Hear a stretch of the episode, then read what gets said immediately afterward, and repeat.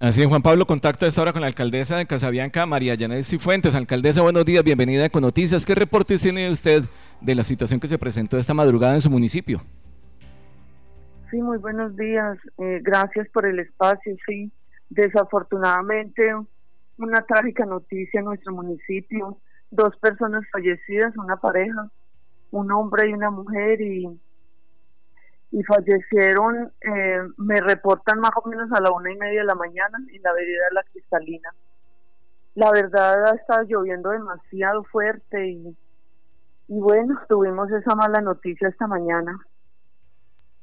Bueno, alcaldesa, a raíz de las lluvias que caen fuertemente en su municipio, eh, ¿se pueden presentar más situaciones como esta? Sabemos de la situación que también se registró hace aproximadamente dos semanas con muertos en Palo Cabildo y que dejó seriamente afectadas las vías terciarias de su municipio.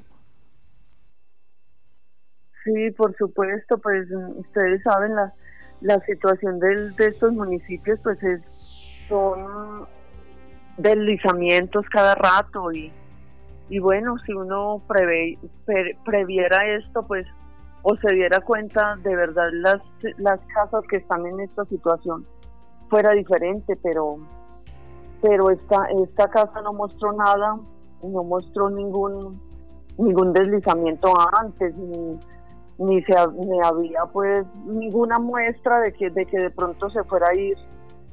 La verdad esto es por las lluvias tan fuertes, tan fuertes que han habido últimamente.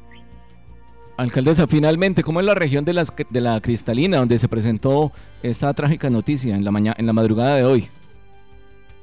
Pues la, la parte donde ellos están es, es una parte pues de falduda que llamamos. Es, es una, pero no, la verdad nunca se había presentado por ese lado de esta magnitud, la verdad no. Pues muchas gracias a la alcaldesa de Casabianca, María Yanesi Fuentes, por estar esta hora en contacto con nosotros aquí en Eco del Conveima. Un feliz día y estaremos atentos a la, evolución, a la evolución de las cosas en su municipio ahora en esta fuerte temporada de lluvias. Gracias, muy amable por el espacio. Buen día.